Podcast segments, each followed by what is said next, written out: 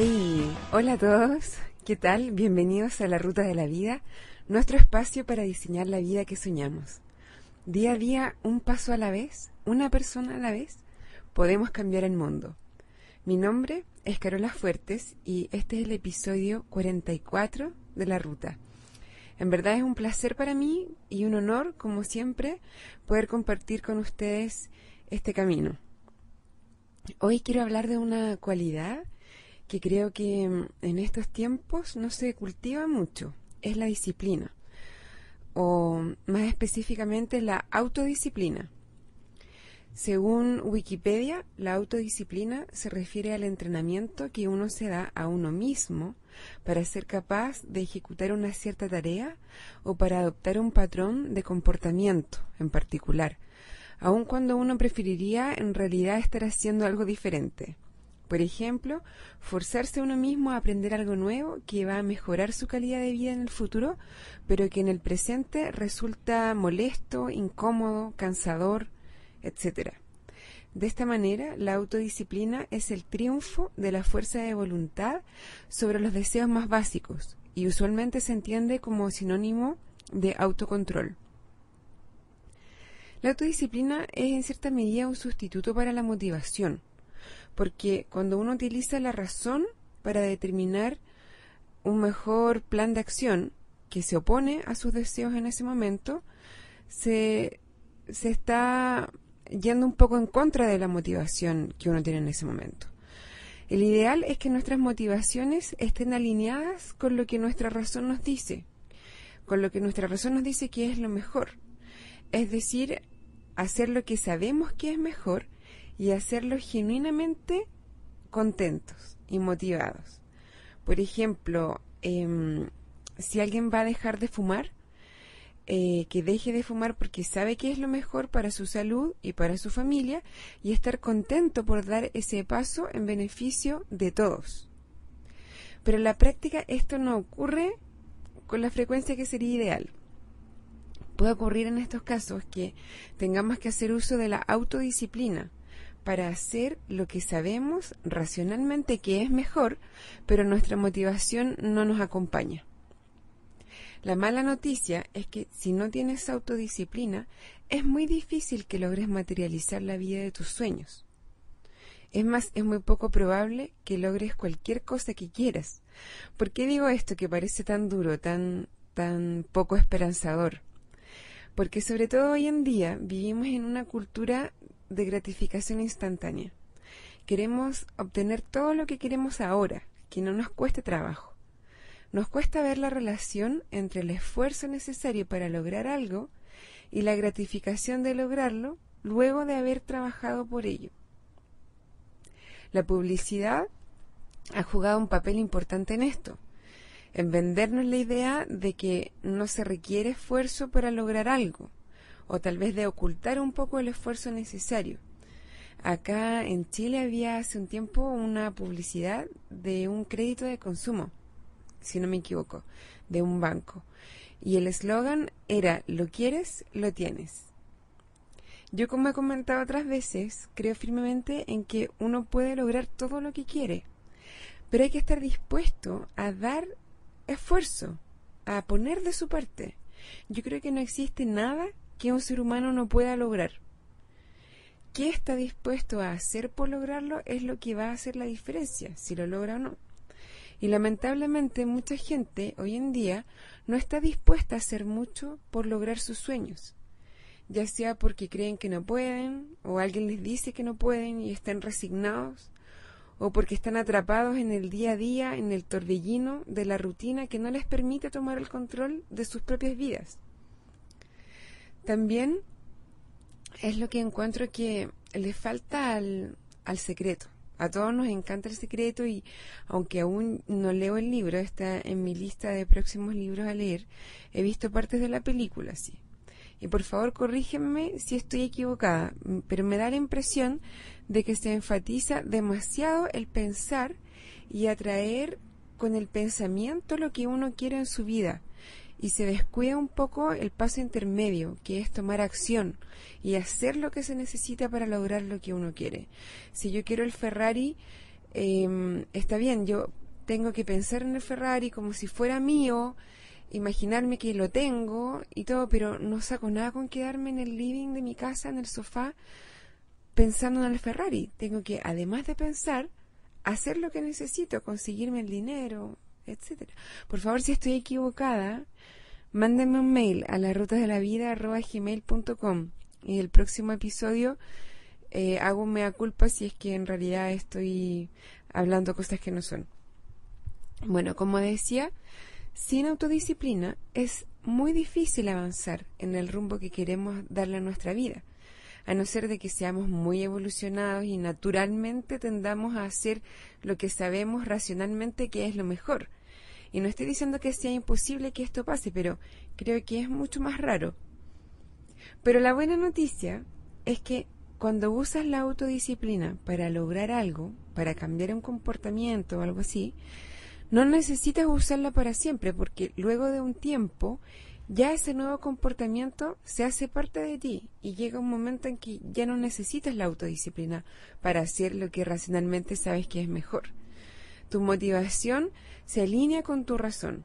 Esto significa que ya no necesitas sufrir, entre comillas, mucho tiempo, usando la autodisciplina para hacer algo que en realidad no quieres hacer, no tienes tantas ganas, pero que sabes que tiene beneficios que sí quieres obtener.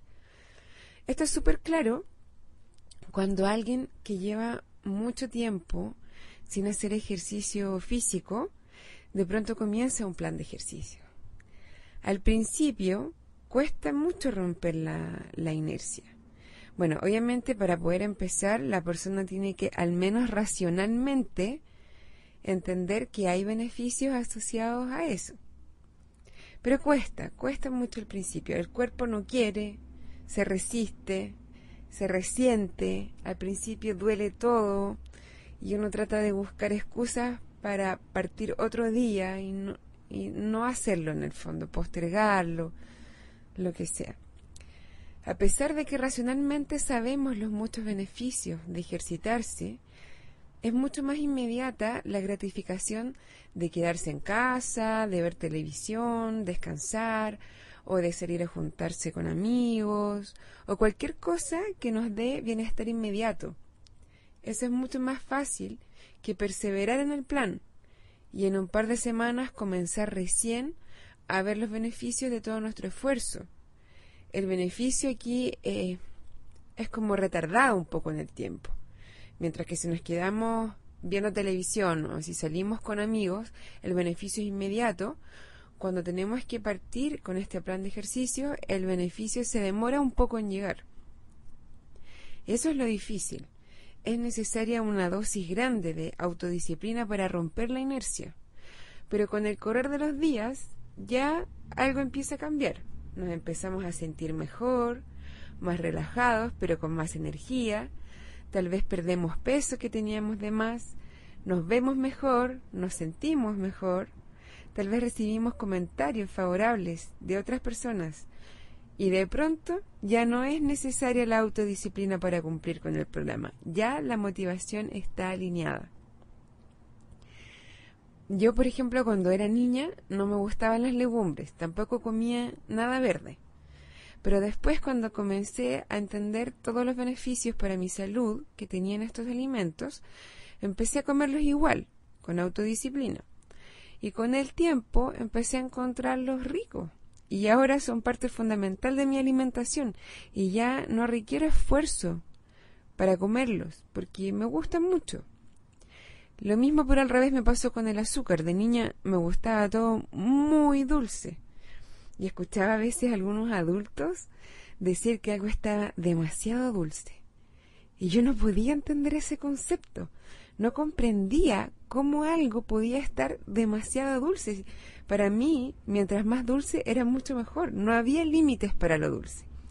Pero luego fui aprendiendo que el azúcar no es lo más saludable.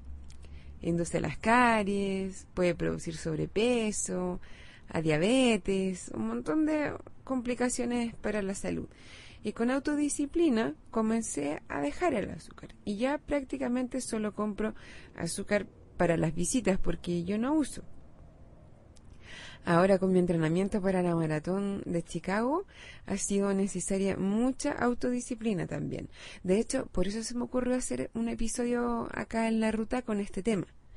Tengo un plan de entrenamiento en que de lunes a sábado tengo que ya sea correr diferentes distancias o hacer cross training, que lo que yo hago es em, elíptica en el gimnasio. Y también pesas dos o tres veces a la semana. Hay días en que mi mente busca miles de excusas para no hacer lo que me toca, para no salir a correr o para no ir al gimnasio. Que si está lloviendo, que si hace frío, que si me duele una uña, que la crisis mundial, cualquier cosa. Pero hasta ahora puedo decir que he resistido y cada día se me hace más fácil salir, se está transformando en un hábito. Y ojalá pronto deje de ser necesaria tanta autodisciplina. Eso espero. El mensaje que te quiero dejar con este episodio es el darte cuenta de que para lograr tus sueños, para alcanzar tus metas, a veces tienes que hacer cosas que no tienes ganas de hacer en el momento, que aunque sabes racionalmente que son necesarias y que traen un beneficio mayor, es difícil hacerlas porque cansan, porque prefieres ver televisión o salir o lo que sea que prefieres hacer. Se necesitan a veces pequeños o grandes sacrificios para llegar a donde queremos llegar. Siempre es más fácil comenzar la dieta el próximo lunes, o hacer ejercicios otro día, o tomar esas clases más adelante, o empezar a ahorrar el próximo mes. Está bien disfrutar el momento, pero hay que balancear eso con la inversión que también tenemos que hacer para nuestro futuro. Esos sacrificios que hacemos hoy para lograr algo más grande luego son un mensaje muy potente hacia el universo, hacia los demás y hacia nosotros mismos, de que somos serios en lo que queremos, de que nuestros objetivos son serios, de que nada nos impedirá lograrlos, de lo que somos realmente capaces de hacer por lograr vivir la vida de nuestros sueños. Antes de terminar el podcast de hoy, quiero mandar un saludo a Carmen o Jochitl, no sé bien cómo se pronuncia, espero haberlo dicho bien. Muchas gracias por tu mail, no sabes lo importante que es para mí recibir mails como el tuyo y saber que hay gente que está escuchando y que este espacio les sirve de algo. Les recuerdo que me pueden escribir al mail la ruta de la vida gmail.com por favor, sigan escribiendo, me motiva mucho recibir los mails de todos ustedes. También está el blog, la ruta de la vida podcast.blogspot.com, donde igual se pueden dejar comentarios. Bueno, llegó la hora de despedirme. Te invito a cultivar tu autodisciplina, que tengas una excelente semana, cuídate mucho, sé feliz y buen viaje.